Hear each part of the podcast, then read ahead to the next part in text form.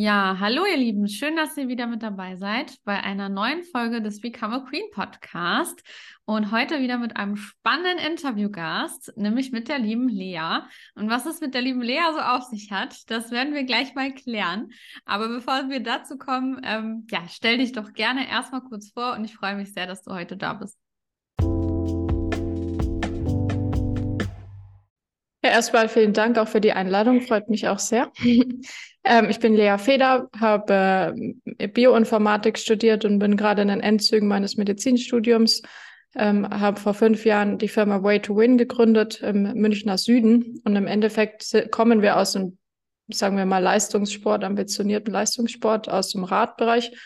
Ähm, ich habe selber auch einige Jahre im Radleistungssport ähm, als Erfahrung im Gepäck und jetzt in den letzten zwei, drei Jahren haben wir immer mehr ähm, die Marke um, umgebaut in eine Gesundheitsmarke, wo es primär um Prävention von Erkrankungen geht, zum Beispiel von Alltagserkrankungen durch einen falschen Lebensstil, aber auch von zum Beispiel Zyklusbeschwerden bei Frauen.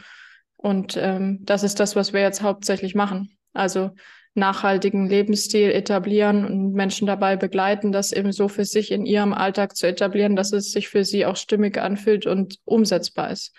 Mhm. Toll.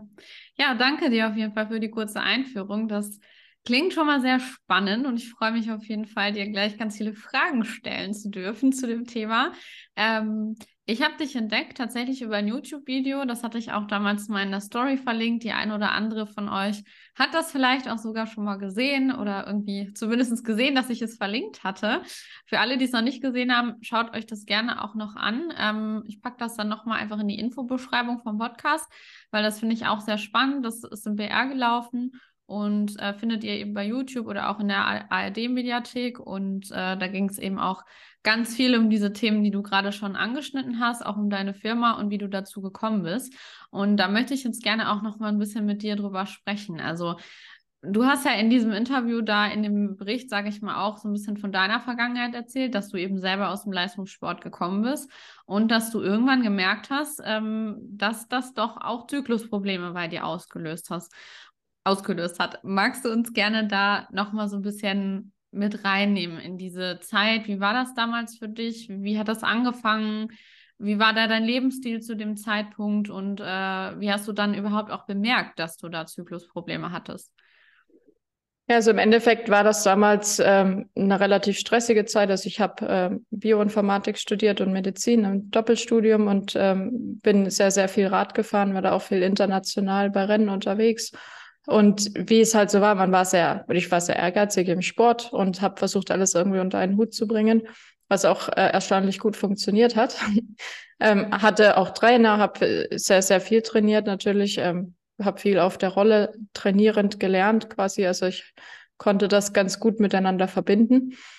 Und im Endeffekt hatte ich nie Beschwerden, aber ich hatte eine Zeit, wo ich mich nicht mehr sehr verbessert habe. Und ähm, irgendwann war ich mal bei einer Frauenärztin einfach zur Routinekontrolle und die meinte eben, ja, deine ähm, Hormonwerte sind relativ niedrig und ähm, das war kurz nachdem ich die Pille abgesetzt hatte. Ähm, das war im Endeffekt ein Punkt, wo ich mir bis dahin gar nicht bewusst war, dass das nicht normal ist und dass ich, also ich dachte, es ist normal, dass man, wenn man die Pille absetzt, erstmal vielleicht nicht sofort eine Periode hat. Aber dass die Werte so niedrig sind und dass ich da wirklich aufpassen muss und dass es auch gesundheitsgefährdend ist, war mir zu dem Zeitpunkt ehrlich gesagt nicht bewusst.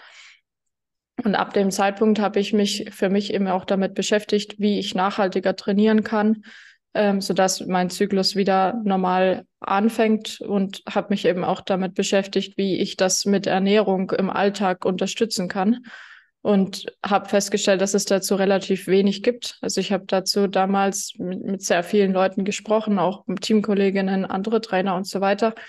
Und äh, die wenigsten hatten sich damit beschäftigt. Also damals war das eher so ein bisschen Tabuthema. Ähm, die meisten Leute hat das, haben sich eher geschämt, wenn ich sie gefragt habe, wie es bei ihnen so ist. Ähm, ja, und bei den Frauenärzten war es auch so, die, die haben halt gesagt, naja, mach halt weniger Sport und nimm mal ein bisschen zu, dann wird es schon irgendwann wieder werden. Aber wenn du jetzt nicht handelst, dann wirst du viele, viele Jahre ein Problem kriegen, falls du mal einen Kinderwunsch haben solltest. Den hatte ich damals nicht und es war auch alles nicht, nicht in dem Sinne dramatisch. Aber das hat mir natürlich vor Augen geführt, inwieweit ich meinen Körper da gesundheitlich eingeschränkt habe. Mhm. Also bis dahin habe ich die Periode eher als lästig empfunden. Und ab da wurde mir eigentlich klar, dass die Periode ja auch ein Zeichen von Gesundheit ist und auch was Positives hat. Und mhm. das hat eigentlich so den Ausschlag gegeben, dass ich mich damit beschäftigt habe. Mhm. Ja. Und dann im Endeffekt habe ich das ja dann auch ähm, in den nächsten ein, zwei Jahren ganz gut in den Griff gekriegt ähm, und hatte dann auch wieder normale Werte. Aber der Weg dahin war natürlich so ein bisschen mit von Unsicherheit geprägt, weil ich niemand hatte, der mir gesagt hat, was ich tun muss und ob ich das wirklich alles wieder in den Griff kriege. Mm, voll. Deswegen finde ich es auch so toll, dass du heute hier bist, weil du hast gerade nämlich schon richtig gesagt, es gibt in dem Bereich unfassbar wenig Informationen irgendwie. Also generell finde ich, dass es ganz wenig Forschung gibt zum Thema Frauen, Frauengesundheit, Zyklusgesundheit, äh, Weiblichkeit, alles, was so dazugehört. Und deswegen finde ich das ganz spannend, dass du da ja eine der, ich sag mal, Vorreiterinnen bist, wenn man so will, in dem ganzen Bereich. Und ähm, das natürlich auch mit deinem Studium als Hintergrund einfach eine sehr, sehr spannende Kombination. Ich finde das auch immer wieder erschreckend, ähm, auch zu hören, wie Ärzte da teilweise auch drauf sind. Ne? Also eine Patientin quasi einfach abzuspeisen, so nach dem Motto, ja, pf, machen sie halt mal weniger Sport und essen ein bisschen mehr. Ja, gut, was ist das für ein Tipp? Ne? Also da fühlt man sich natürlich dann auch sehr unverstanden und auch nicht unbedingt aufgehoben in so einer Situation. Vor allem, wenn vorher dann die Information noch war, irgendwie ja, also Kinderwunsch ist aktuell eher schwierig bei Ihnen und vielleicht auch in den nächsten Jahren, wenn Sie nicht was verändern und man dann aber gar nicht so richtig eine Anleitung kriegt, was soll ich denn jetzt konkret verändern? Also zu sagen, mach weniger Sport und äh, ist halt mal mehr, ist ja jetzt nicht so die beste äh, Anleitung, wo man sagt, ja, okay, ich weiß jetzt ganz genau, was zu tun ist. Ähm, deswegen, ich finde das tatsächlich krass. Ich habe selber einige Erfahrungen auch mit Frauenärzten machen dürfen in meinem Leben und ich finde das extrem schwierig, wie viele von denen teilweise behandelt haben oder mit irgendwelchen schnellen, voreiligen Diagnosen um sich geschmissen haben, ohne sich die Sachen mal wirklich im Detail anzuschauen. Und viele auch einfach gar nicht die Motivation hatten, da mal ein bisschen tiefer hinzuschauen, womit könnte das denn eigentlich zusammenhängen und einfach einen ziemlich abspeisen. Und ähm, ja, ist bei dir in dem Sinne eben auch eine ähnliche Situation gewesen. Du hast daraufhin ja dann angefangen, dich selber mit der Thematik zu beschäftigen. Du hast gemerkt, okay, du hast sehr viel Sport gemacht, du hast wirklich Leistungssport gemacht, also auch sehr ehrgeizig, bist dann natürlich auch bis an deine Grenzen irgendwo gegangen. Und das hat im Endeffekt ja einen sehr krassen Einfluss gehabt auf deinen weiblichen Zyklus. Und ähm, ja, erzähl uns gerne nochmal so ein bisschen, was hast du denn dann konkret verändert oder wie ging dann die Reise weiter ähm, bis zu dem Punkt, wo du für dich quasi Lösungen gefunden hast. Also woran hat das denn eigentlich gelegen mit deinem Zyklus und ähm, was hast du da feststellen dürfen auf dem Weg der Heilung, sag ich mal?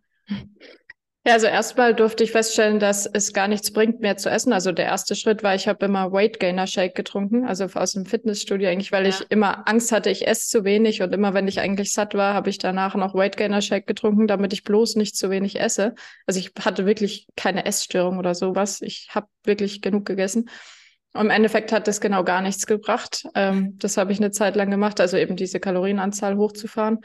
Ähm, irgendwann kam ich drauf über, einen Tipp über 100 Ecken, dass man während des Trainings besser verpflegen muss. Also dass es quasi auch auf das Timing ankommt. Weil äh, ein Muster, das ich bei mir selbst beobachtet hatte, war, dass ich immer an Ruhetagen mehr gegessen habe als an Trainingstagen. Weil ich bei Trainingstagen eher viel auf dem Rad war, mich da nicht optimal verpflegt habe und dann die Zeit auch kürzer wurde, wo man quasi was essen kann. Ähm, ja, und im Endeffekt war das der ausschlaggebende Punkt, also dass ich angefangen habe, wirklich viele Kohlenhydrate während des Trainings äh, zu essen oder beziehungsweise auch zu trinken. Und dann eben auch darauf zu achten, dass meine äh, Kalorien, die ich unterm Strich aufnehme, eher an den Trainingstagen, wo ich sie auch verbrauche, aufgenommen werden und nicht so sehr an den Ruhetagen. Also das Timing war da eigentlich der ausschlaggebende Punkt. Und als ich das mal verstanden habe und wirklich durchgezogen habe, ging es auch relativ schnell wieder. Also nach drei Monaten hat sich das ziemlich schnell eben normalisiert. Und man muss dazu auch sagen, dass ich nicht weniger trainiert habe, obwohl mir das empfohlen wurde, so ehrlich muss ich sein. Mhm. Hast du denn danach anders trainiert? Also hast du auch, ich sag mal, zu verschiedenen Zyklusphasen unterschiedliche Trainings gemacht. Das ist ja was, was in dem Beitrag auch angerissen wurde. Jetzt nicht unbedingt von dir, aber auch von den anderen zwei Frauen, die da interviewt wurden, dass die ja Studien dazu gemacht haben und eben auch festgestellt haben, dass es sehr darauf ankommt, auch wie man trainiert in den verschiedenen Zyklusphasen und man dadurch den Zyklus natürlich entweder positiv unterstützen oder auch so ein bisschen rausbringen kann. Hast du das ebenfalls berücksichtigt und wie sind deine Erfahrungen damit gewesen? Gut, also erstmal hatte ich ja gar keinen Zyklus, insofern habe ich da auch nicht danach trainiert. Also da ging es eher darum, den wieder zu kriegen. Das war ja eher eine, also in Richtung sekundäre Amenorrhoe. Ähm, deswegen meine ersten Versuche waren einfach nur, den Zyklus wieder in Gang zu kriegen. Mhm. Ähm, das mit dem zyklusgesteuerten Training, das hat für mich mehr Sinn gemacht, als ich dann wirklich wieder einen normalen Zyklus hatte. Wobei ich da ehrlicherweise zugeben muss, dass ich das eher mit äh, Klientinnen ähm, etabliert habe, weil ich selbst nie wirklich Probleme damit hatte. Also ich hatte nie das Problem, dass ich jetzt irgendwie extrem darunter gelitten habe, dass ich Zyklusbeschwerden hatte oder so, auch in der Zeit, als er wieder normal ähm, funktioniert hat. Ähm, das war eher was, was über meine Arbeit bei Way to Win auch viel kam, mhm. dass uns eben Klientinnen gefragt haben, was kann ich denn machen? Ähm, einmal, um meinen Zyklus wieder zu bekommen und andererseits aber auch, um eben Beschwerden vorzubeugen und mit dem Zyklus zu trainieren. Also gerade je nach Zyklusphase. Äh, und natürlich habe ich das selber an mir auch ausprobiert und natürlich habe ich davon auch profitiert. Aber mhm. der Weg war eher andersrum, dass ich darüber über Klientinnen quasi aufmerksam wurde und mhm. deshalb darüber nachgedacht habe, wie man die besser supporten kann. Mhm. Ja. ja, spannend.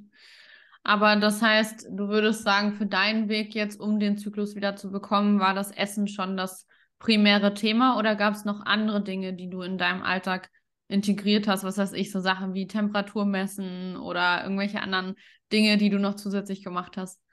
Nee, das habe ich ehrlich gesagt alles nicht gemacht. also ich habe echt einfach äh, akribisch auf meine ähm, Energiezufuhr geachtet. Das, das habe ich echt immer ausgerechnet und dann auch äh, abgewogen, wie viel Gramm ich brauche im Training, wie viel ich verbrauche. Man hat ja dann äh, Wattmessung quasi am Fahrrad dran, kann genau berechnen, wie viel verbraucht man, wie viel muss man zuführen. Und äh, da habe ich ziemlich viel Aufwand reingesteckt, aber in alle anderen Sachen nicht. Da bin ich ganz ehrlich. Mhm. Also ich, ich, ich versuche auch immer, das so ein bisschen zweizuteilen. Es gibt einmal die gesundheitliche oder den gesundheitlichen Aspekt, der, wo man eben schaut, dass man überhaupt eine gute Versorgung hat als Sportlerin, dass man gesund ist quasi und einen Zyklus hat. Und den zweiten Aspekt des zyklusgesteuerten Trainings, wo es dann eher auch darum geht, wie kann ich meine Trainingsanpassung optimieren, wie kann ich mein Wohlbefinden optimieren, wie kann ich mit dem Körper statt gegen den Körper trainieren und bessere Ergebnisse bekommen. Mhm. Ja. Und da hast du ja gerade schon angeschnitten, auch mit deinen Klientinnen, dass ihr da schon dieses zyklusorientierte Training quasi auch macht. Ähm, was kann man sich darunter vorstellen? Also alle Frauen, die sich jetzt noch nie damit beschäftigt haben, wie genau läuft das ab? Also wie sieht das Training dann aus, wenn ich quasi mit meinem Zyklus trainieren möchte? Also im Endeffekt kann man sich ganz grob vorstellen, dass der Zyklus in zwei Hälften geteilt wird. Ähm, erste Hälfte ist eher die Hälfte, wo das Östrogen ähm, vorherrscht und wo man wirklich hochintensiv trainieren kann, wo man sich gut fühlt, wo man motiviert ist, wo der Stoffwechsel auch anabol ist, also wo wir eher Muskulatur aufbauen, wo wir sehr, sehr schnell regenerieren. Ähm, da fällt uns eigentlich alles leicht. Und das kann man sich natürlich zunutze machen. Und in der zweiten Zyklushälfte, da herrscht das Progesteron vor. Das hat auch viele Vorteile, wie dass es gegen Angst wirkt zum Beispiel, dass es uns ein bisschen ähm, sortierter macht. Also da können wir sehr gut äh, Sachen abarbeiten und, und strukturiert arbeiten und haben nicht tausend Ideen und wissen nicht, wo wir anfangen sollen. Mhm. Aber das hat im Training leider Nachteile, dass man zum Beispiel einen katabolen Stoffwechsel hat, also eher Muskelmasse abbauend. Ähm, das heißt, man muss dagegen steuern, gucken, dass man nicht zu viel Muskelmasse verliert. Ähm, man kann nicht so schnell regenerieren. Mhm. Man hat eine erhöhte Körperkerntemperatur, was den Körper auch anstrengt. Also der ist da ähm, eh schon belastet sozusagen. Und gerade wenn man jetzt ähm, über die Kalorienbilanz äh, nachdenkt, geht es vielen Frauen so, dass die nachts in Unterzucker fallen. Das kann man zum Beispiel auch ganz gut messen mit Blutzuckermessung, also mit so kontinuierlicher Blutzuckermessung, ähm, dass man in der zweiten Zyklushälfte öfter mal so Unterzuckerungsphasen hat bei, bei Frauen, die in der zweiten Hälfte nicht genug ähm, verpflegen im Training. Ähm, ja, und man fühlt sich zum Beispiel auch nicht so hitzestabil. Also viele Frauen haben da ein Problem durch die erhöhte Körperkerntemperatur. einmal der Verbrauch höher, zum anderen aber auch die Hitzeverträglichkeit niedriger. Und viele Frauen schlafen auch nicht so gut, weil denen einfach warm ist. Die haben dann oft nachts auch Schweißausbrüche. Ähm, ja, und man schläft einfach nicht so tief. Ja. Mhm. Glaubst du denn, dass man diese, ich sag mal, Ergebnisse, die du jetzt auch äh, für dich rausgefunden hast und auch mit deinen Klientinnen rausgefunden hast, dass man die übertragen kann auf alle Frauen, also auch auf Frauen, die jetzt keinen Leistungssport betreiben? Absolut. Also wir haben ja jetzt eher überlegt, wie der Körper funktioniert und was das fürs Training heißt. Also in der ersten Hälfte eher intensiv, in der zweiten Hälfte eher extensiv, also niedrigintensiv. Ähm, das kann man natürlich übertragen, auch für Frauen im Alltag, weil man kann sich eben auch die, die Aufgaben so strukturieren. In den ersten zwei Hälften ist man sehr kreativ, auch ähm, sehr motiviert. Man ist sehr extrovertiert. Also Vorträge, ähm, irgendwelche wichtigen Termine, wo man performen muss, ähm, kreative Sessions, das fällt einem viel, viel leichter in den ersten zwei Wochen. Und in den zweiten zwei Wochen, da bin ich mal so im Abarbeitungsmodus und es geht vielen Frauen so. Da kann man schön Projekte zu Ende führen, strukturierter arbeiten, ist aber auch nicht ganz so belastbar. Also wenn, wenn da große Auftritte anstehen oder irgendwelche Termine, die wichtig sind, dann ist man da eher also muss man eher gegensteuern, dass man nicht gestresst wird als in den ersten zwei Wochen. Also man kann auch den Alltag danach so ein bisschen strukturieren. Plus kann man das natürlich auch mit der Ernährung gut, ähm, gut auffangen. Also in der zweiten Hälfte kann man den Körper mit der passenden Ernährung sehr, sehr gut unterstützen, sodass man eben weniger Periodenschmerzen hat oder prämenstruelles Syndrom, Launenschwankungen und so weiter. Was würdest du dann empfehlen in der zweiten Zyklushälfte? Was sollen jetzt Frauen, die jetzt eben vielleicht keinen Leistungssport machen, aber einfach für ihren Alltag, was können Frauen ernährungstechnisch machen in der zweiten Zyklushälfte, dass sie solche Sachen wie PMS oder Menstruationsbeschwerden, ja, ich sag mal, vielleicht senken können oder so ein bisschen abpuffern können dadurch? Also im Endeffekt ist es ja immer so ein Spiel von Entzündungswerten. Also wenn wir sehr hohe Entzündungswerte haben, gerade am Ende von dem Zyklus, kurz bevor die Periode losgeht, dann haben wir auch mit einer höheren Wahrscheinlichkeit Zyklusbeschwerden, wie zum Beispiel Blähungen oder auch Krämpfe in der Gebärmutter und so weiter. Und dem kann man ganz gut vorbeugen, indem man sich niedrig intensiv bewegt, also ganz entspannte lange Spaziergänge oder niedrig intensive Schwimm- oder Radeinheiten. Es muss jetzt auch kein Leistungssport sein, das äh, geht auch mit Spazieren, aber regelmäßige Bewegung im Alltag zum Beispiel. Ähm, dann macht es Sinn, in der Ernährung darauf zu achten, dass man entzündungshemmend ist. Also zum Beispiel Omega-6-Fettsäuren reduzieren. Die sind viel in tierischen Produkten und dafür eher die Omega-3-Fettsäuren äh, favorisieren. Die sind zum Beispiel in Leinöl, in äh, Olivenöl in Lachs und so weiter. Und man kann ähm, überlegen, wie man die Blutzuckerspitzen reduziert. Also was unsere Entzündungen triggert, ist immer, wenn wir sehr, sehr hohe Blutzuckerwerte haben oder sehr, sehr niedrige. Also zum einen, wenn wir ähm, zum Beispiel kurzkettige Kohlenhydrate essen oder trinken, also einfach Zucker im Endeffekt, der schnell, schnell verstoffwechselt wird, dann äh, steigt der Blutzuckerspiegel schneller an. Und je konstanter man das hält, also je langsamer der Blutzuckerspiegel ansteigt, wenn man was gegessen hat, desto besser geht's einem, weil dann fällt man danach auch nicht so in Unterzucker. Ich nenne das immer Insulinachterbahn. das Insulin ist ja das Hormon, das ausgeschüttet wird, wenn man Blutzuckeranstieg hat. Und im Endeffekt, je höher der Blutzuckeranstieg ist, desto höher ist auch die Insulinausschüttung. Insulin transportiert dann den Blutzucker wieder ab und dann fällt man schnell in Unterzucker. Und was viele Frauen machen in der Zeit ist, dass sie sehr, sehr oft diese Blutzuckerspitzen generieren und dann wieder in Unterzucker fallen, dann wieder eine Blutzuckerspitze generieren, einfach weil man in der Zeit so ein bisschen Glückshormonmangel hat. Mhm. Ähm, das ist, ist tatsächlich einfach so durch die Hormone im Zyklus. Und man kann das damit kurzfristig ähm, quasi beheben, aber äh, man hat leider nicht so lange was davon. Also das ist, äh, ist eher emotionaler Hunger als jetzt Hunger, weil der Körper gerade Energie braucht. Mhm. Und ähm, wenn man sich dessen bewusst ist und versucht, den Körper eher über komplexe Kohlenhydrate, Vollkornprodukte, Hülsenfrüchte und so weiter und eine ausreichende Menge von Fetten und Ballaststoffen in der Mahlzeit, also nicht das Snickers, sondern eine ausgewogene Mahlzeit, ähm, ja, zu versorgen und möglichst gleichmäßig zu halten, kann man eben diese inneren Hormonschwankungen, die man in der zweiten Hälfte hat, sehr, sehr gut ausgleichen und hat infolgedessen niedrigere Entzündungsparameter und auch weniger Beschwerden. Mhm. Würdest du denn auch sagen, also das, was ich schon öfter gehört habe, ist dann auch, dass man einfach öfter essen soll. Also dass man eben nicht zum Beispiel drei Mahlzeiten am Tag zu sich nimmt, sondern vielleicht eher fünf, dass man halt immer mal wieder noch so einen kleinen Snack zwischendurch einbaut, vielleicht irgendwie mal einen Apfel isst oder irgendwie, was weiß ich, einen kleinen Möhrensalat dazwischen oder so. Würdest du das auch befürworten? Oder sagst du, nee, das muss jetzt nicht unbedingt sein? Es geht eher darum, dass man dann wirklich gute, vollwertige Mahlzeiten zu sich nimmt. Dann ist es auch vernünftig oder komplett ausreichend drei Mahlzeiten am Tag zu sich zu nehmen? Ähm, ja, also Mahlzeitenfrequenz ist ja so ein Thema in der entzündungshemmenden Ernährung. Also jede Mahlzeit macht grundsätzlich eher eine Erhöhung der Entzündungswerte. Mhm. Ähm, deswegen gibt es auch einige Studien, die sogar empfehlen, nicht unbedingt so, also nicht über drei Mahlzeiten am Tag zu essen. Ähm, auf der anderen Seite muss man auch sehen, dass viele Frauen in der zweiten Zyklushälfte schnell in Unterzucker fallen, einfach wegen des erhöhten Energiebedarfs. Und je nachdem, wie ausgewogen die Mahlzeiten sind, also wenn das jetzt ein Teller Nudeln ist, äh, wird denen das nicht lange reichen, weil sie kriegen einen riesen Blutzuckeranstieg und dann wieder einen Blutzuckerabfall.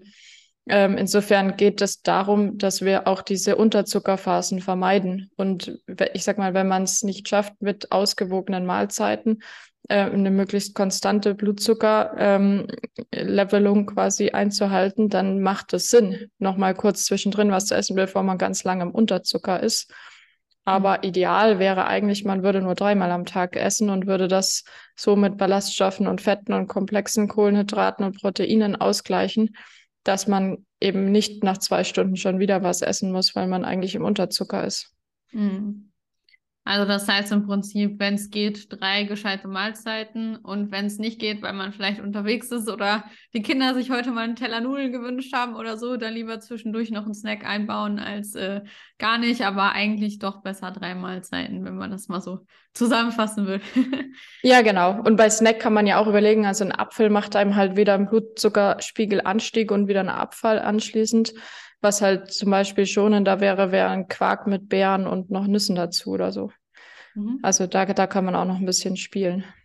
Woher weiß man denn, ähm, wenn man jetzt sich nicht total viel schon mit Ernährung und so weiter beschäftigt hat, welche Lebensmittel gut sind und welche vielleicht nicht so förderlich sind? Und äh, gibt es da vielleicht auch Beratungen zu oder so? Ich weiß nicht, ob ihr sowas auch macht oder ob du da jemanden empfehlen kannst, wo man, wenn man das jetzt hört und man denkt sich jetzt, okay, klingt spannend, aber wo fange ich da an? Es gibt so viele Lebensmittel, wie genau mache ich das? Was esse ich in der ersten, was in der zweiten Hälfte und wie gestalte ich das? Und gibt es da Rezeptideen und so weiter? Wen würdest du empfehlen oder wo kann man sich da informieren als ähm, Frau? Also erstmal geht es ähm, darum, dass man so ein bisschen versteht, wie schnell geht was ins Blut, also wie schnell oder ja, wie, wie kurzkettig ist der Zucker. Also ganz vorne mit dabei sind alle flüssigen Zuckergetränke, also irgendwelche Energy Drinks, aber auch irgendwelche Fruchtsäfte, Schorlen und so weiter. Die sind so die äh, Top-Kandidaten für, für Insulinachterbahn. Also okay. die, das lohnt sich wirklich, die zu meiden in der zweiten Zyklushälfte besonders. Ähm, der, der nächste Punkt ist, dass man versuchen sollte, immer auch Fette mit in die Nahrung einzubauen. Ich weiß, viele Frauen denken, Fett macht Fett quasi, aber das ist lange überholt. Das ist, ähm, Fett hat zwar einen hohen Energiestoffgehalt oder eine hohe Energiedichte, aber Fette sind ganz, ganz wichtig, weil die machen, dass die Kohlenhydrate, die man mit den Fetten isst, langsamer aufgenommen werden. Und das macht wiederum, dass man langsamer einen Blutzuckeranstieg hat.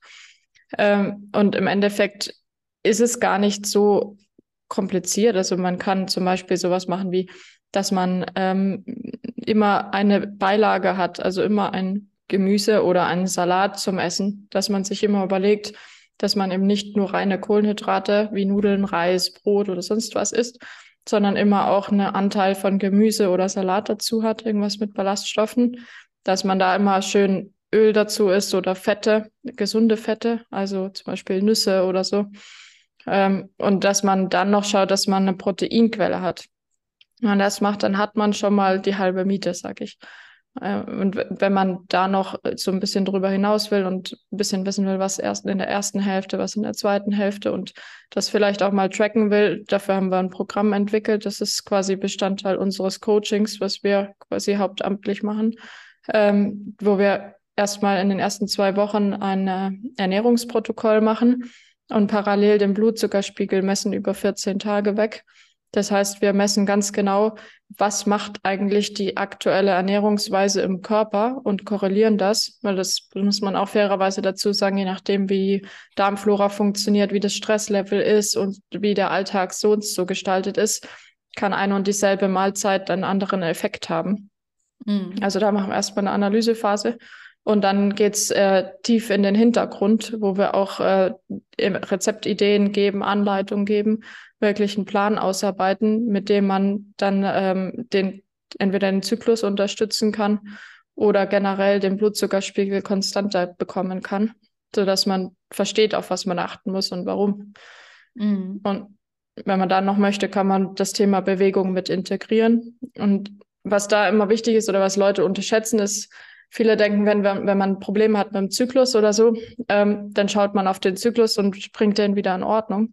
Oftmals ist aber der ganze Körper mit involviert. Zum Beispiel die, die ganze ähm, Stresshormonproduktion hängt wiederum zusammen mit der Schlafhormonproduktion. Und wenn wir da aus der Balance geraten, haben wir zum Beispiel weniger Regeneration durch den Schlaf. Dadurch haben wir wieder eine andere Antwort vom Blutzuckerspiegel auf die ein und dieselbe Mahlzeit. Also wir haben viel höheren Blutzuckeranstieg nach einer schlechten Nacht als nach einer guten Nacht, wenn wir ein und dasselbe essen. Und da wird, glaube ich, klar, dass man nicht nur auf den Zyklus achten kann, weil all das hat wiederum Auswirkungen auf den Zyklus. Aber die Ursache bei Zyklusproblemen ist oftmals eben entweder ein Energiedefizit, ähm, zu viel Cortisol, also Stresshormon, oder eben sehr starke Blutzuckerschwankungen. Und da gilt es eben wirklich an der Ursache aufzuräumen. Und das ist im Endeffekt der Grund, warum wir unser Coaching entwickelt haben, weil ich sonst nicht viele Adressen kenne, die sich so ganzheitlich mit dem Thema auch auseinandersetzen. Hm. Und auch so wissenschaftlich. Also das finde ja. ich halt auch nochmal ganz spannend bei euch, weil man hat natürlich schon die ein oder anderen Anbieter, die so ein bisschen vielleicht pseudowissenschaftlich an die Dinge rangehen oder irgendwo mal was aufgeschnappt haben und dann irgendwie was erzählen. Aber du hast halt einfach auch den fachlichen Hintergrund und das finde ich halt sehr interessant zu der ganzen Thematik. Also wirkt auf jeden Fall nochmal überzeugender. Normalerweise stelle ich die Frage nach den äh, Coachings immer am Ende oder lass dich da am Ende nochmal drüber erzählen. Jetzt hast du das aber gerade schon so angeschnitten. Deswegen ziehen wir das jetzt gerne einfach mal vor. Du hast jetzt gerade so ein bisschen schon erzählt von deinen Coachings für wen ist das denn jetzt geeignet? Also kann ich jetzt als, ich sag mal, Otto normale Frau, die jetzt keine Leistungssportlerin ist, aber merkt, okay, irgendwas stimmt mit meinem Körper nicht oder vielleicht merkt, ich schlafe nicht so gut oder ich habe Zyklusprobleme. Ähm, meine Frauenärztin, die hilft mir da irgendwie nicht gescheit weiter und ich möchte eigentlich auch ganzheitlich ran. Kann ich dann trotzdem bei euch ein Coaching machen? Und wenn ja, muss ich dafür in München sein? Oder ist es wirklich für Leistungssportlerinnen gedacht oder für beide? Oder wie sieht das aus? Also wir haben äh, das Health Coaching, das ist tatsächlich für Frauen, die gar keinen Sport machen, also auch für Männer, aber generell für Menschen, die jetzt nicht irgendwie im Leistungssport sind. Und da geht es genau darum. Also da geht es genau darum zu gucken, wie sieht der Alltag aus, wie sieht der Blutzuckerspiegel aus, wie sehen, sehen Ernährungsgewohnheiten aus, wie sehen zum Beispiel Abendroutinen aus. Also das äh, ist eigentlich genau die Zielgruppe. Und ähm, es funktioniert komplett digital. Also das heißt, man muss auch nicht hierher kommen. Wir schicken den Sensor zu das heißt, die ganze Analyse machen wir ähm, digital und dann gibt es eine App eine, äh, von, von uns quasi, eine Way-to-Win-App, wo die ganzen Informationen, Kurse, ähm, QA-Sessions, also Live-Zoom-Calls und so weiter drin sind, wo man äh, durch die einzelnen Lektionen geführt wird. Und begleitet wird das Ganze durch so eine Umsetzungs-App, die kann man sich vorstellen wie eine Kalender-App, die man zum Beispiel auch koppeln kann mit irgendwelchen äh, Schlaftracking-Uhren und so weiter äh, wo man alle Daten sammelt und für sich wirklich einen Tagesplan bekommt zur Umsetzung, der auch individuell auf den Alltag abgestimmt wird. Das klingt auf jeden Fall schon mal sehr, sehr cool. Also da habt ihr ja richtig eine große Bandbreite schon zusammengestellt an Sachen und jetzt nicht nur einfach irgendeinen kleinen netten Online-Kurs, den man sich mal anschauen kann, sondern richtig mit App und Co. Klingt auf jeden Fall sehr gut. Ähm, ich weiß nicht, ob du das erzählen magst, aber ähm, wie sieht sowas preislich aus? Ne? Also das ist bestimmt eine Frage, die sich jetzt viele stellen werden, die das hören und sagen, oh, das klingt gut, aber das klingt auch wahrscheinlich teuer. Hm. Ähm, ist das wirklich so? Oder sagt ihr, nee, ist immer individuell, je nachdem, wo man steht, wo man hin will? Dann macht ihr Beratungsgespräche oder kann man das direkt online buchen? Oder wie sieht das bei euch aus? Also wir machen immer ein Beratungsgespräch, weil wir auch gucken wollen, ob wir überhaupt die richtigen Ansprechpartner sind. Also das ja. ist mir immer ganz wichtig, dass wir gerade Frauen, die vielleicht auch wirklich ein medizinisches Problem haben, erstmal auch an Ärzte verweisen und sagen, lass das mal abklären. Äh, weil das ist mir auch wichtig zu sagen, ich bin zwar angehende Ärztin, aber ich bin noch keine Ärztin und ich mache auch keine medizinische Beratung oder so, sondern wir schauen uns wirklich den Lebensstil an. Wir transportieren das Wissen, das wir aus dem Leistungssport haben, auf den Gesundheitsbereich und ähm, das, das hat keine medizinische Therapie-Konsequenz äh, oder so, sondern da geht es wirklich nur um den Lebensstil. Mhm. Und ähm, was wir da preislich machen, im Endeffekt ist es immer dasselbe Paket. Da bin ich auch ganz ehrlich, wenn, wenn wir ein Fit sehen und glauben, dass wir jemandem helfen können, ähm, dann ist das ein Programm, das geht über sechs Monate, wo wir sagen, da wissen wir einfach, dass wir hinten raus die Ergebnisse haben, die wir haben wollen weil Routinen etabliert werden, weil ein Verständnis aufgebaut wird für die Zusammenhänge, weil die Leute dann einfach mit einem Wissen aus diesem Coaching rausgehen, dass sie danach auch anwenden können. Also die sind dann quasi Herr ihres eigenen Lebensstils und können das auch in ihrem Leben weiterhin umsetzen ohne uns. Mhm. Und das ist mir immer so wichtig, dass man da auch wirklich Wissen vermittelt und nicht nur sagt, du musst es so und so machen, ähm, sondern auch erklärt, warum, um, um das nachhaltig zum Erfolg zu bringen. Und das kostet äh, 1800 Euro für diese sechs Monate. Hm. Das ist ja echt gut erschwinglich, muss man dazu sagen. ja, man muss ja immer überlegen im Verhältnis, äh, was, was man bekommt, also welche Probleme man gelöst bekommt. Ja. Sonst machen ja auch viele Frauen mit, die zum Beispiel Thema haben im Kinderwunsch. Ja, und, und eine ja. Kinderwunschbehandlung oder ein, ein IVF-Zyklus kostet ja auch entsprechend Geld. Ich sage nicht, dass das das ersetzt und ich sage auch nicht, dass wir da äh, eine, eine Erfolgsgarantie haben, aber oftmals muss man sich ja schon überlegen, warum will denn ein Körper nicht schwanger werden, zum mhm. Beispiel. Und wenn man eben seinen Körper unterstützt durch einen geeigneten Lebensstil, dann äh, bin ich mir sehr, sehr sicher, dass man die Chancen extrem erhöht. Und wir haben auch einige Frauen, die eben ihren Zyklus relativ schnell auch wieder bekommen haben. Bei manchen dauert es auch ein bisschen länger, je nachdem, wie lange die auch keinen Zyklus hatten. Ähm, da, da muss ich auch ehrlich und realistisch sein. Aber bei vielen Frauen, die leichtere Probleme hatten, hat sich das nach ein, zwei Monaten oft schon eingependelt. Und dann geht es nur noch darum, diese Routinen einzustudieren, zu, zu verstehen und eben in der Umsetzung quasi konsequent zu bleiben und nicht wieder in alte Muster zu rutschen. Was natürlich immer das Schwierigste ist. genau, deswegen finde ich es eben auch so wichtig, dann nicht nach zwei Monaten zu sagen, okay, hier hast du dein theoretisches Wissen, viel Erfolg bei der Umsetzung, sondern dann halt auch dabei zu bleiben und nachzufragen und eben mhm. äh, wirklich zu begleiten, bis die Routinen Routinen sind. Mhm, voll. Ja, finde ich auf jeden Fall sehr, sehr cool. Klingt sehr spannend. Gibt bestimmt die eine oder andere Frau jetzt, die das gehört hat und sich denkt, ja, das äh, gucke ich mir vielleicht noch mal ein bisschen genauer an. Also das ist sicherlich für viele spannend.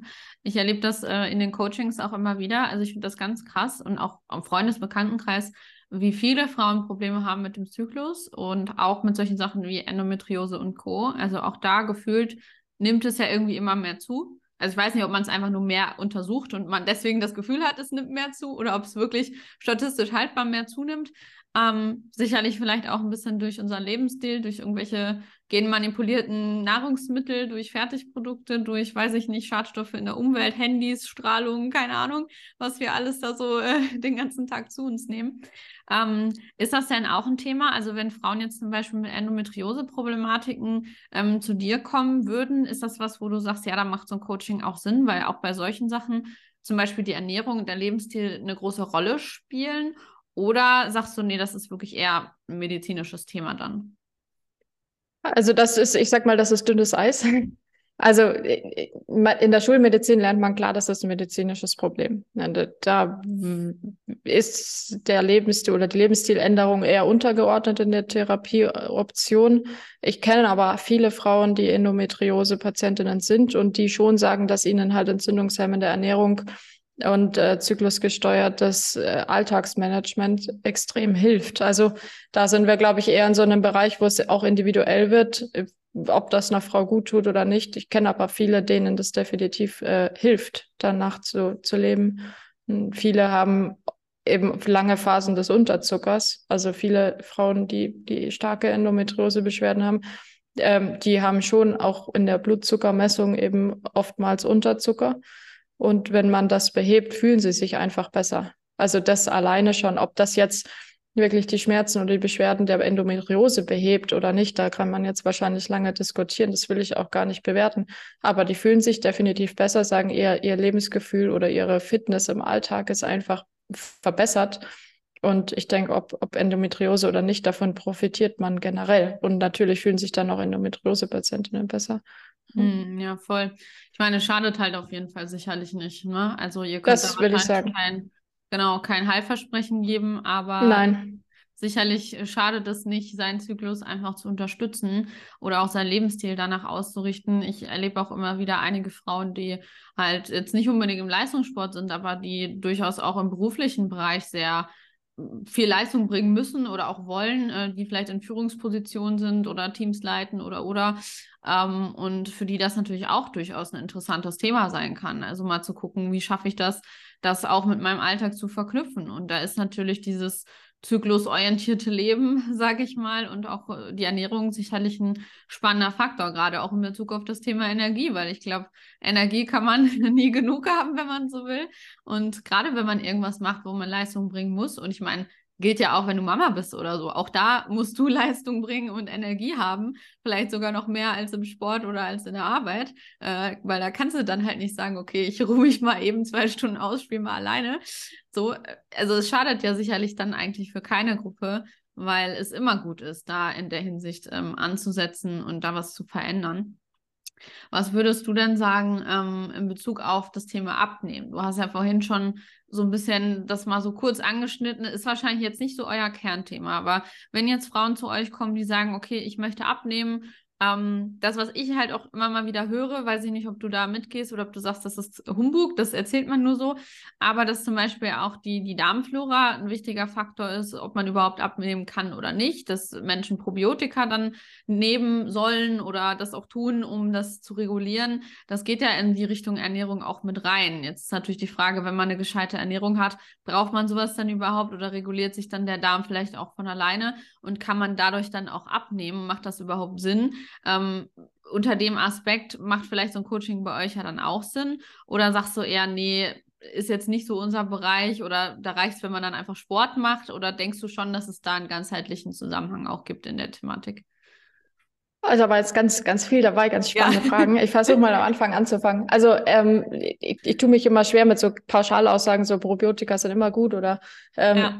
was, was wir schon beobachten ist, dass ähm, gerade Frauen, die eben Probleme haben mit ihrer Darmflora, bestimmte Lebensmittel meiden, wie zum Beispiel Hülsenfrüchte.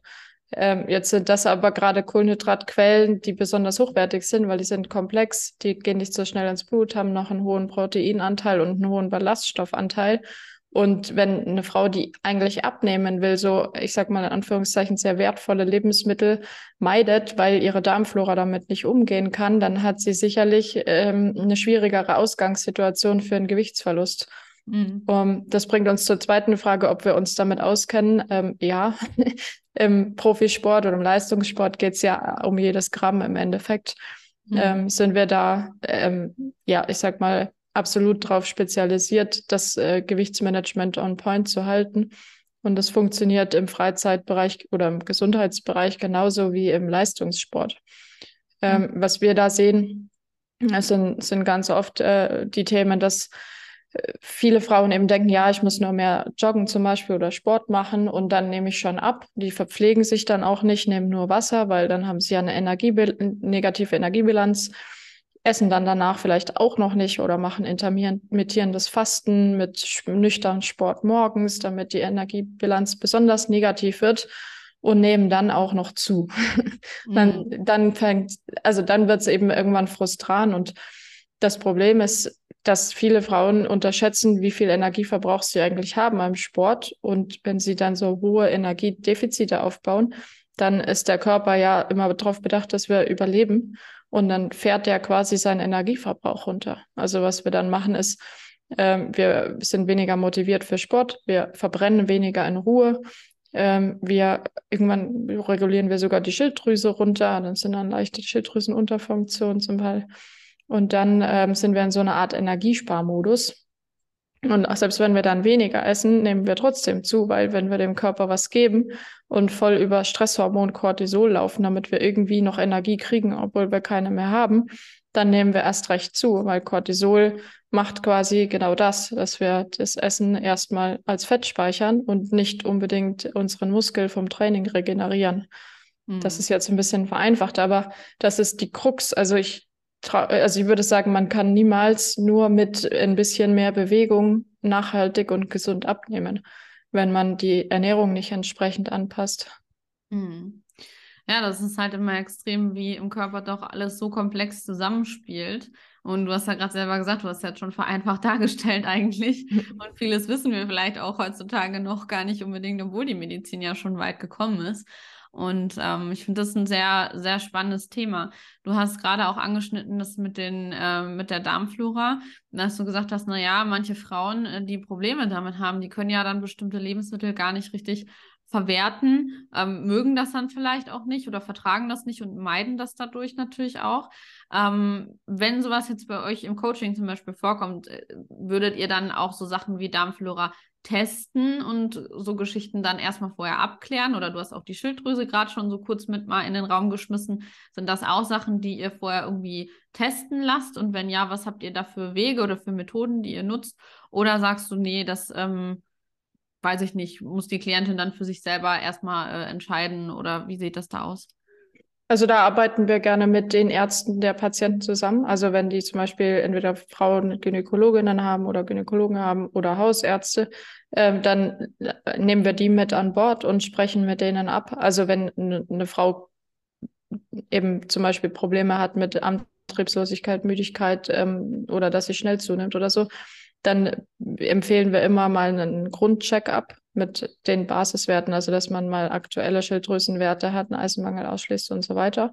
Mhm. Ähm, und wenn es darüber hinausgeht, haben wir externe Experten, die wir mit an Bord holen bei Bedarf. Also gerade für solche Themen beim Ernährungsberater im Team. Also die meisten Sachen können wir im Team abklären.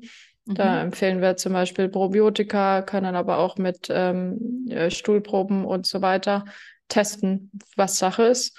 Auf der anderen Seite gehen wir gerne den Weg über externe Experten. Also meistens haben die Frauen ja auch selber Anlaufstellen, die sie gerne nutzen, weil sie den Menschen schon vertrauen. Dann holen wir die einfach ins, ans, ins Boot quasi und arbeiten mit denen zusammen. Ja, also dann wird es individuell. Ja, aber finde ich sehr spannend, dass ihr da auch im Coaching selber so flexibel seid, dass ihr wirklich auch die Anlaufstellen der Frauen mit einbezieht ne, und da auch so ganzheitlich äh, orientiert seid. Also das finde ich spricht auf jeden Fall sehr dafür und wie gesagt, ich bin sicher, dass die eine oder andere Frau sich das jetzt anhört und denkt, klingt cool, klingt vielversprechend, schaue ich mir näher an. Ähm, letzte Frage zu dem Thema mit deinem Coaching. Wenn man sich jetzt dafür interessiert und man sagt, okay, habe ich Bock drauf, wie kann man das am besten buchen? Geht man einfach auf deine Internetseite oder schreibt man dir bei Instagram oder wie kommt man da dran? Also das Einfachste ist tatsächlich die Webseite www.waytowin.eu und dort kann man direkt ein kostenloses Erstgespräch vereinbaren. Ähm, dann kommt man bei unserem äh, Support-Team raus, die besprechen, ob es überhaupt Sinn macht, ob wir die richtigen sind oder ob man vielleicht doch eher einen Arzt zuerst konsultieren sollte. Und wenn wir denken, das ist ein Match, dann kommt quasi nochmal ein Gespräch, wo es mehr ins Detail geht, wo wir genau besprechen, wo jemand gerade steht, was sich jemand von dem Coaching erhofft, äh, wie das ganz genau im Detail abläuft. Und dann können wir auch so ein bisschen diese individuellen Modifikationen besprechen. Also ob man noch jemand mit dazu nimmt, was man vielleicht als ähm, Diagnostik am Anfang noch über den Arzt mit dazu nimmt oder so. Mhm. Sehr spannend. Also wirklich über die Webseite gehen, einfach zum Beratungsgespräch eintragen und dann wird man quasi beraten und dann kann man sich immer noch überlegen, ob man das möchte und kann sich dafür oder dagegen entscheiden quasi. Genau, das ist erstmal nur Informationen einholen. Mhm. Ja. Ja. Ja, ich sage das immer so ein bisschen dazu. Das ist ja bei mir im Coaching quasi ähnlich. Äh, da kann man sich ja auch zum Beratungsgespräch eintragen. Ich weiß, dass viele sich immer so ein bisschen schwer damit tun, weil man irgendwie nicht weiß, was kommt da auf einen zu und oh Gott, wird man dann da irgendwo reingelabert und muss man sich dann da irgendwie sofort entscheiden oder so?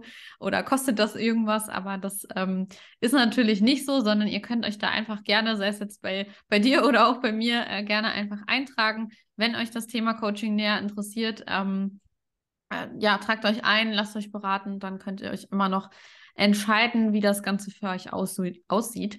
Genau. Ähm, kommen wir noch mal ganz kurz zurück zu diesem Ursprungsthema, auch Weiblichkeit, weiblicher Körper, Zyklus, Gesundheit. Ähm, gibt es denn sonst noch Dinge? Wir haben jetzt viel über die Ernährung auch gesprochen. Gibt es darüber hinaus noch Dinge, die wir Frauen ja berücksichtigen können oder berücksichtigen sollten, in unserem Lebensstil vielleicht oder auch für Frauen, die doch sehr sportlich aktiv sind, gibt es da bestimmte Sachen, die du noch als Tipps oder so oder als Empfehlungen als Expertin uns quasi mitgeben wollen würdest? Also ein spannendes Thema, das glaube ich viele Frauen unterschätzen, ist, dass wir Frauen morgens den höchsten Stresshormonwert haben. Also Cortisol ist morgens am, am höchsten. Und ich weiß, es gibt sehr viele Studien, die sagen, dass intermittierendes Fasten super ist und das will ich auch gar nicht schlecht reden. Aber was man nicht unterschätzen darf, ist, dass es deutlich einfacher ist, die Abend, also die, das Abendessen wegzulassen, als in der Früh nichts zu essen, vor allem wenn man noch trainiert.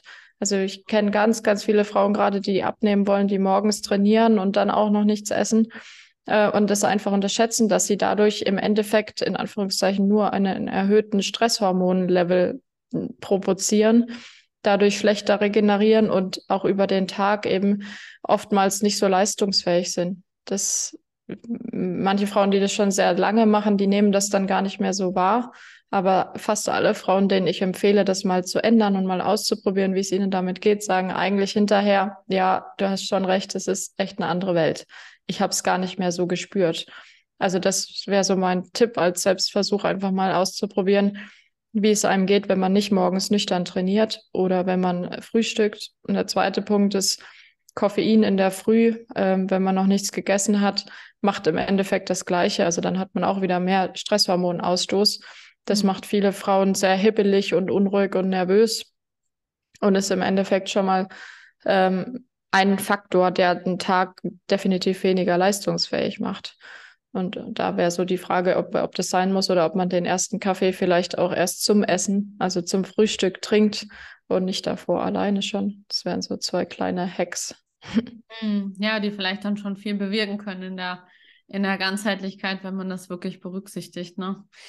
Wie sieht das denn aus? Also, wie siehst du dieses Thema? Viele, die sich so mit Ernährung beschäftigen, sind da ja schon recht radikal unterwegs, sage ich mal, und sind so, ja, eigentlich am besten gar kein Zucker. Und ähm, ich finde immer so, als Otto Frau hat man so das Gefühl, okay, ich darf irgendwie gar nichts mehr und mein Leben ist danach weiß ich nicht, besteht nur noch aus Hülsenfrüchten und Nüssen und äh, keine Ahnung. Und ich darf nie wieder meine Cola trinken und nie wieder meinen Kuchen essen und so weiter. Ähm, siehst du das auch so extrem oder sagst du, naja, es kommt alles auf den Zeitpunkt an. Wenn man insgesamt vom Körper relativ stabil ist und man vielleicht in seiner ersten Zyklusphase ist, das hast du ja auch vorhin gesagt, dass es in der zweiten eher zu vermeiden ist, aber darf man das dann in der ersten schon oder wie stehst du zu dem Thema?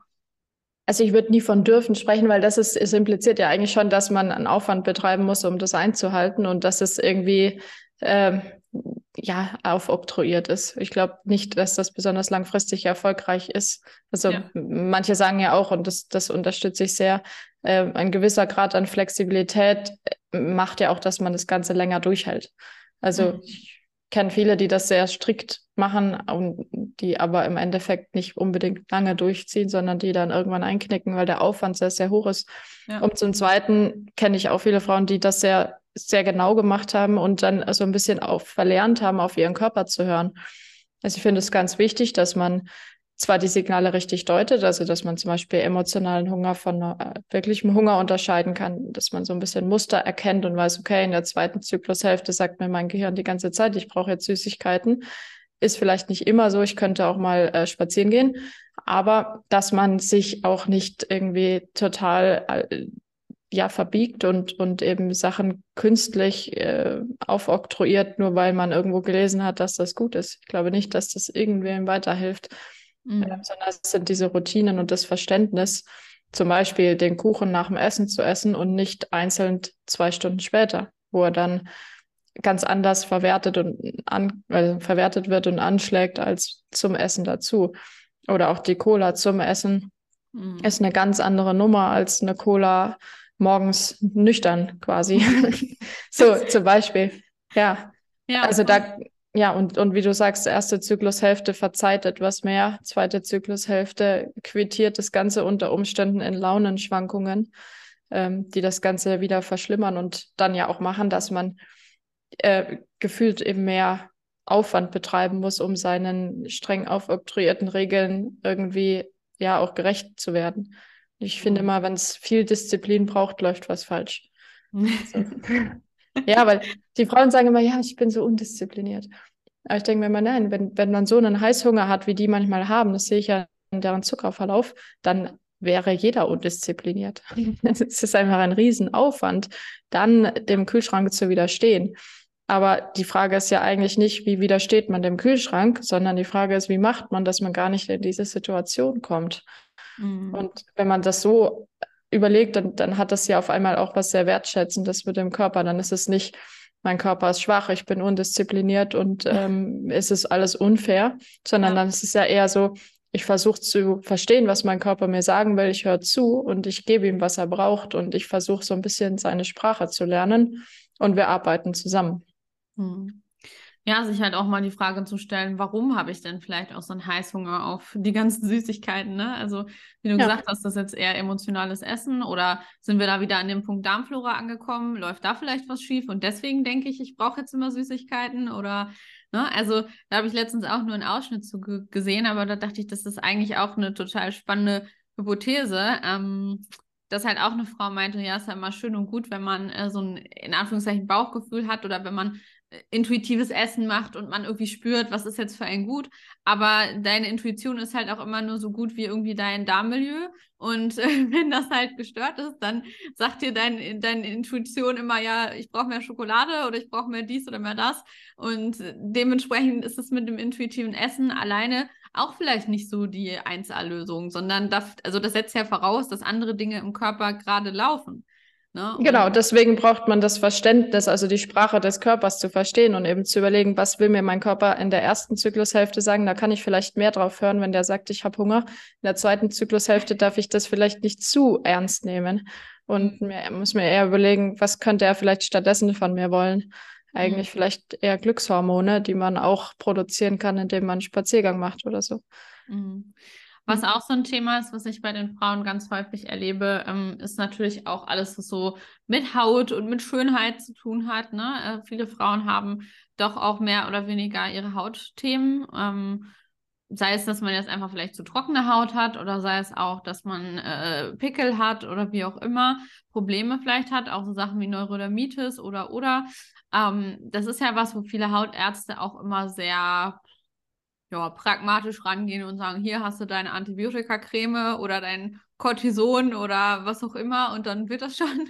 Ähm, ist das auch ein Thema, wo du sagst, da spielt die Ernährung eine große Rolle? Weil ich finde, da, da scheiden sich so ein bisschen die Geister. Ne? Es gibt so die eine Seite, die sagt, oh mein Gott, du musst dich gesund ernähren und dann geht alles von alleine weg. Und dann gibt es irgendwie so die andere Seite, die sagt, naja, Ernährung, ja, ist schon auch nicht ganz unwichtig, aber das alleine, wenn du zum Beispiel hormonelle Akne hast, reicht halt nicht, um das in den Griff zu kriegen, sondern das wird man eigentlich nie in den Griff kriegen. Solange man hormonelle Schwankungen hat, ist das halt so. Da muss man eine gescheite Pflege haben, vielleicht noch eine Antibiotikalösung und dann ist gut. Ähm, wie siehst du das so? Ich meine, du hast ja jetzt dann einen sehr medizinischen Hintergrund auf der einen Seite, aber eben doch auch einen ganzheitlichen Ansatz. Also, was denkst du zu solchen Themen, alles, was, was mit der Haut zu tun hat? Äh, das ist jetzt auch dünnes Eis. Also die Schulmeinung ist dazu eine andere, also die schulmedizinische Meinung ist äh, nicht unbedingt die Meinung, die ich bei allen Punkten teile. Das hat ja, ja alles immer irgendwo seine Berechtigung. Ich, ich denke mir, die Schulmedizin, die sucht halt Lösungen, die unmittelbar umsetzbar sind und zum Erfolg führen, weil auch Patienten genau das einfordern. Also da mhm. Habe ich mir auch schon öfter die Zähne ausgebissen in irgendwelchen Praktika beim Hausarzt, weil du versuchst, Leuten zu erklären, dass sie jetzt ihren Lebensstil verändern müssen, dann stößt du sehr, sehr schnell auf sehr, sehr großen Widerstand. Ja, die sagen, gib mir doch jetzt einfach eine Tablette oder eine Creme, die mir hilft und dann ist gut. Ich will aber nichts machen. Und mein Körper macht und äh, ich bin dafür gar nicht zuständig. Also die trennen so ein bisschen diese ja. Symptomwelt von ihrer Handlung, sondern ja. die, die geben dann so die Verantwortung dem Arzt und sagen, mach mal, und ähm, ich glaube, daher rührt das auch, dass einige Ärzte in, der Schulmedizin dann sehr schnell dabei sind zu sagen, okay, hier Creme XY, ähm, du bist eh nicht schuld. So, du, du, äh, die, die, ja, die gehen halt den Konflikt nicht ein. Du, du kannst nichts dafür, du armer Mensch. Aber auf der anderen Seite bin ich mir sehr, sehr sicher, dass schon auch der Lebensstil einen Rieseneinfluss hat, gerade auch auf solche Sachen, weil das sind im Endeffekt ja alles entzündliche Erkrankungen mhm. und die werden natürlich getriggert, wenn wir hohe Entzündungslevel haben. Und oftmals sind ja Frauen mit dem schlechten Hautbild auch Frauen, die ein Zyklusproblem haben oder die äh, ein bisschen niedrige Schilddrüsenwerte haben ja. oder die ein Stressthema haben oder ein Darmflora-Thema oder oder. Und äh, es gibt ja schon auch sehr viele ähm, Kulturen, in denen das anders funktioniert, also die, die da ein bisschen anders oder sagen wir mal weniger schulmedizinisch denken vielleicht, mhm. wo solche Probleme dann auch weniger auftreten. Und ich glaube, wie so oft liegt die Wahrheit irgendwo in der Mitte. Kurzfristig kann natürlich die Medizin bei manchen Sachen helfen, dass man quasi ein bisschen Zeit gewinnt, um seine Lebensstilveränderungen zu machen, die ja auch viel Zeit brauchen oftmals. Aber ich glaube, man darf das nie so komplett getrennt sehen und sagen, ich mache jetzt nur das eine oder nur das andere und das jeweils andere ist böse, sondern ich versuche da immer so ein bisschen beide Welten zu sehen und auch die Vorteile aus beiden Seiten quasi ein bisschen zu verknüpfen. Hm. Ja, voll. So sehe ich das persönlich auch. Also ich glaube auch, die Wahrheit liegt irgendwo dazwischen. ähm, ich kenne es von mir auch so. Ich bin jetzt zum Beispiel kein Mensch, der sagt, okay, ich esse irgendwie ein Bonbon und habe sofort Akne. Also das ist bei mir jetzt nicht so. Ich würde nicht sagen, dass das immer nur mit dem Essen zu tun hat. Bei meinem Mann zum Beispiel ist das tatsächlich so. Also der reagiert viel extremer als ich auf zum Beispiel Zucker ganz spannend, ne? Also wie unterschiedlich da manchmal auch die Körper auf solche Sachen reagieren. Vielleicht auch wieder abhängig davon, bin ich eine Frau, bin ich ein Mann. Auch da wieder, in welcher Zyklusphase befinde ich mich vielleicht, wie ist mein, mein allgemeiner Zustand gerade. Und ähm, da spielen dann so viele Faktoren mit rein. Aber es ist ja schön, dass ihr das auch, ich sag mal, in eurem Coaching, so wie du es vorhin alles detailliert erzählt hast, ja auch berücksichtigt und auf die Dinge ja auch wirklich im Detail eingeht. Genau, ich möchte jetzt gerne zum Abschluss noch einmal kurz auf ein Thema eingehen, ähm, auch so im Hinblick auf das Thema Frauengesundheit und Zyklus und Weiblichkeit, aber mit Bezug auch so ein bisschen auf die Arbeitswelt. Ich meine, das ist jetzt vielleicht nicht dein Kernkompetenzthema, aber vielleicht ähm, kannst du oder willst du trotzdem was dazu sagen. Ähm, wir hatten ja vor, vorhin schon angesprochen, auch dieses Thema Frauen zum Beispiel in Führungspositionen oder generell Frauen vielleicht auch in, in Positionen, wo sie sehr viel auch mit Stress zum Beispiel zu tun haben, weil sie einfach eine Leistung bringen müssen, vielleicht weil sie sich selber unter Druck setzen oder vielleicht auch, weil die Firma das von ihnen erwartet, dass einfach eine konstante Leistung gebracht werden muss. Ähm, wie siehst du das? Also denkst du, das sind da vielleicht einfach nicht die richtigen Jobs für solche Frauen oder gibt es da in der Wirtschaft was, was sich vielleicht ändern könnte oder sollte, damit das äh, für Frauen auch irgendwie gesünder werden könnte, solche Berufe auszuleben? Oder sagst du, das ist generell einfach ein gesellschaftliches Problem, dass einfach alles irgendwie, also wir leben ja doch in einer sehr männlich geprägten Welt immer noch in gewissen Anteilen. Also die sehr, ich sag mal, nach der männlichen Energie funktioniert. Alles muss irgendwie immer gleich sein und man muss immer die gleiche Leistung bringen und alles muss immer konstant laufen, was ja dieses zyklische Wesen, was wir Frauen nun mal haben, irgendwie sehr wenig berücksichtigt und auch die Vorteile, die das vielleicht mit sich bringt, sehr wenig berücksichtigt. Ähm, wie siehst du das? Äh, Frauen in der Wirtschaft, also was, was ist deine Meinung dazu und wie kann man das vielleicht auch so machen, dass das gesundheitlich für uns äh, zum Vorteil und vielleicht dann nicht zum Nachteil ist? Ähm, spannendes Thema auf jeden Fall. Es ist so ein bisschen ähm, individuell, finde ich, weil es gibt ja viele Frauen, die ähm, da relativ wenig Probleme haben oder die auch die Pille nehmen und relativ wenig Schwankungen haben. Das heißt, viele betrifft es gar nicht so sehr. Aber auf der anderen Seite gibt es natürlich die Frauen, die einen natürlichen Zyklus haben oder auch Frauen mit Erkrankungen wie Endometriose und so weiter. Für die ist ja das ganze Leben davon bestimmt. Also die, ja. die haben da ja extreme Schwankungen. Und klar könnte man sich jetzt hinstellen und sagen, naja, dann änder mal deinen Lebensstil, gerade wenn es jetzt nicht Endometriose ist, sondern eben zum Beispiel Periodenschmerzen ohne Endometriose. Und ich bin schon der Meinung, dass manche Frauen ein bisschen mehr Eigenverantwortung an der Stelle übernehmen dürfen und sich vielleicht auch ihren Lebensstil ein bisschen genauer anschauen dürfen, um das ein bisschen zu unterstützen. Auf der anderen Seite hat ja keine Frau freiwillig jeden Monat Periodenschmerzen und macht das, um ihren Arbeitgeber zu ärgern, sondern weil sie es wahrscheinlich nicht besser weiß. Und da ein bisschen mehr Rücksicht walten zu lassen in der Gesellschaft ist sicherlich auch kein verkehrter Ansatz. Also auch da ist es ein bisschen schwierig, so pauschal zu sagen, finde ich, ähm, wie, wie ich es gut fände. Also ein bisschen mehr Toleranz von der äh, Gesellschaft ist sicherlich, ähm, oder ein bisschen mehr Rücksicht, das nicht voreilig zu bewerten, ist sicherlich was, woran wir alle wachsen könnten.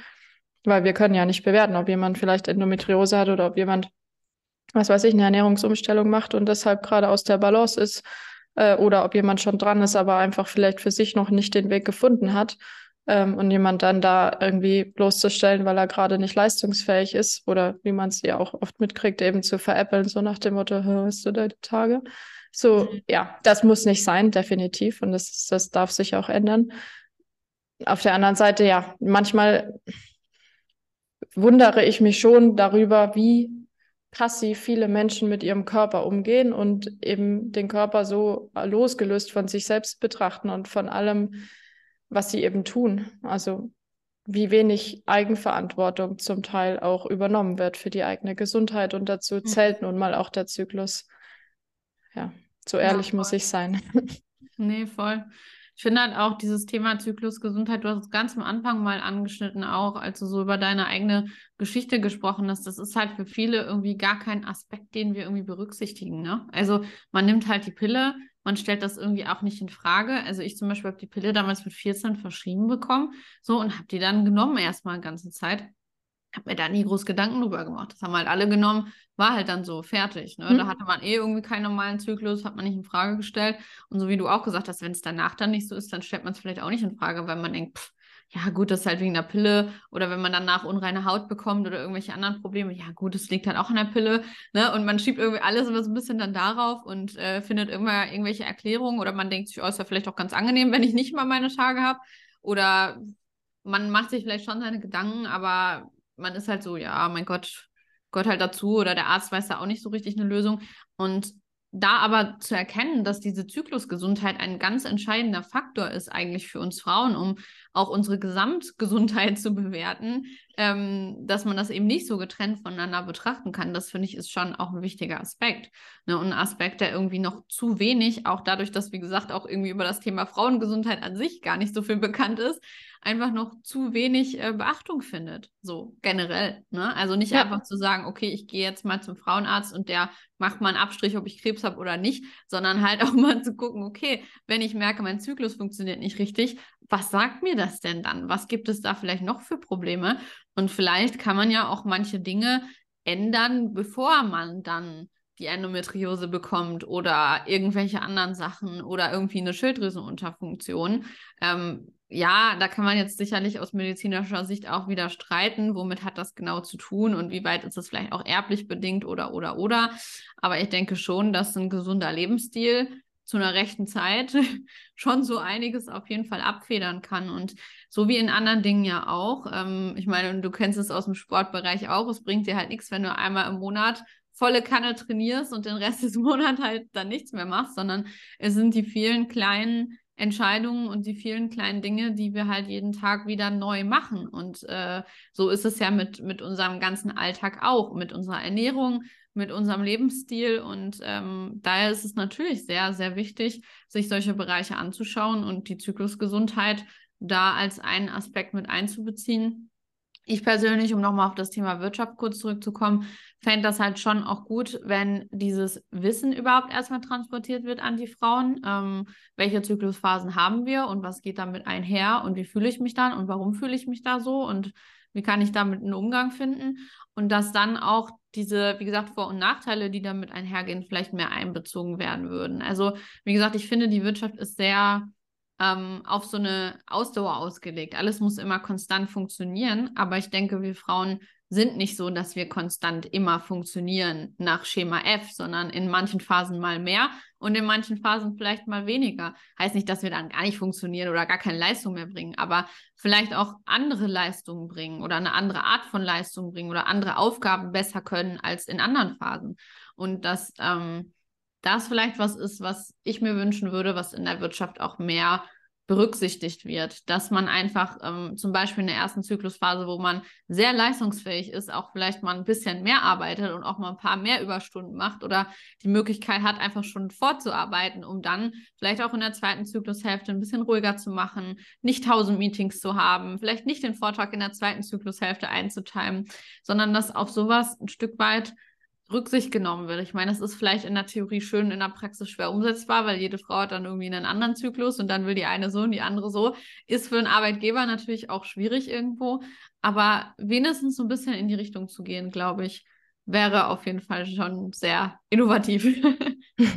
ja, also ich, ich denke, das ist ja ein Thema, das geht auch über den Zyklus raus. Ich meine, das geht ja auch in Richtung Chronotypen, das betrifft auch Männer.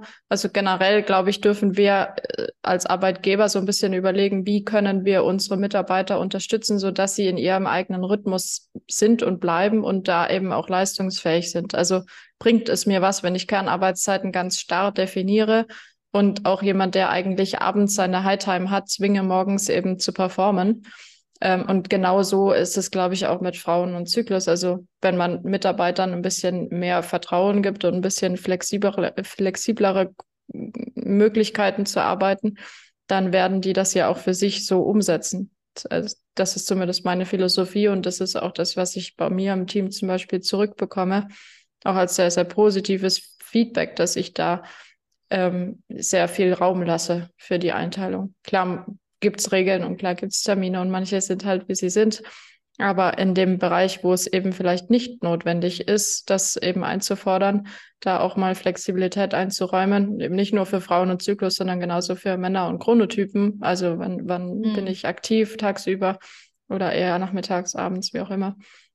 Das äh, bringt unterm Strich, glaube ich, sehr viel Leistungsfähigkeit mit sich. Hm, ja, voll. Das ist natürlich nochmal ein ganz eigener Bereich für sich, aber auch sicherlich ein sehr spannender Bereich, wo es auf jeden Fall auch lohnt, weiter zu forschen. auch ja. wenn das jetzt vielleicht nicht dein Kernthema ist, aber wer weiß, vielleicht eines Tages ähm, weitest du das nochmal aus oder wie auch immer. wer weiß. Also hat ja im entfernten Sinn schon auch mit Leistungsfähigkeit ja. zu tun. Ja. Gut, gibt es dann abschließend noch generell irgendwas, was du noch ähm, mit auf den Weg geben willst, vielleicht jetzt auch nochmal zum Thema Sport oder so. Das ist ja doch dann dein Kernbereich und auch das, wie wir eingestiegen sind in die Thematik oder generell noch irgendwelche Tipps, Tricks oder irgendwas, was wir noch nicht angesprochen haben, was du jetzt zum Ende des Podcasts noch mit auf den Weg geben möchtest. Also was ich, ich spreche ja mal mit sehr vielen Frauen, die bei uns im Coaching sind und was eben ganz, ganz viele aus meiner Sicht ja, wie soll ich sagen, die machen sich ihr Leben selbst schwer damit, dass sie sich verurteilen, dass sie sagen, ich bin nicht diszipliniert oder mein Körper funktioniert halt nicht so. Das ist irgendwie unfair und ich kann halt nicht. Und so dieses, also ich möchte Frauen motivieren, das in die Hand zu nehmen, weil man kann Dinge auch verändern. Man, man muss sie nur verstanden haben und es ist im Endeffekt gar nicht so kompliziert sondern es sind so ein paar Basics. Wenn die funktionieren, dann lösen sich viele andere Probleme auch auf einmal auf. Und dann braucht man auch gar nicht mehr so viel Kraft und Disziplin und Ehrgeiz, äh, sondern dann funktioniert es auch erheblich leichter. Und da mal aus dieser Masche rauszukommen, so ich, ich bin halt weniger wert, weil ich kann das halt nicht und ich bin halt nicht so diszipliniert wie die und deswegen bin ich halt dick und die ist dünn. Ne? So dieses negative, ja, ausgeliefert sein, das, das so ein bisschen wegzuschieben, das Ding in die Hand zu nehmen und sich damit zu beschäftigen, das, das lohnt sich echt, weil man kriegt es einfach zurück. Mhm, voll. Ja, finde ich auf jeden Fall auch einen ganz spannenden Punkt. Und ich glaube auch, wenn man mehr Verständnis hat über gewisse Dinge, dass einem dann die Umsetzung auch deutlich leichter fällt, weil das dann nicht mehr so ist, man macht das halt nur, weil der und der das gesagt hat, dass das jetzt richtig für mich ist.